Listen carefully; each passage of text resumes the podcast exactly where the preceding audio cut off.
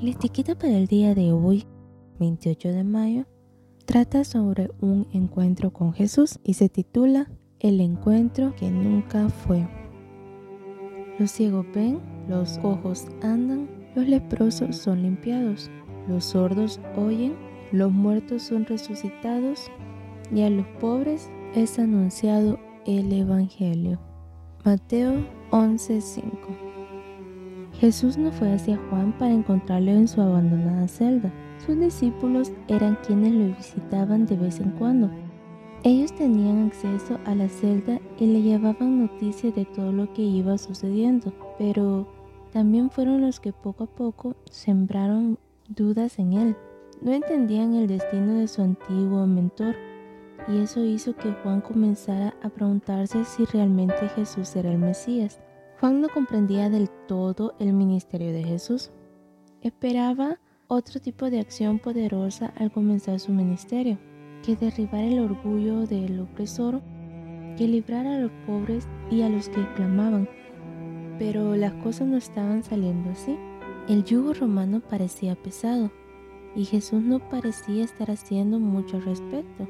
Juan esperaba una reforma como en los días de Josías y Estras, pero hasta sus propios discípulos dudaban de este maestro. ¿Acaso habría sido en vano todo lo que había hecho, predicado y sacrificado?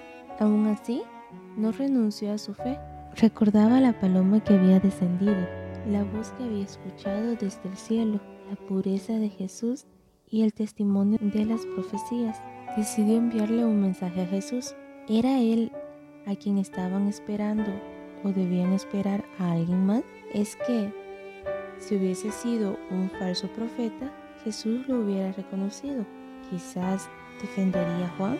¿Cuánto importaba su nombre, prestigio o autoridad? ¿Dónde estaba ese Mesías? El encuentro no se efectuó.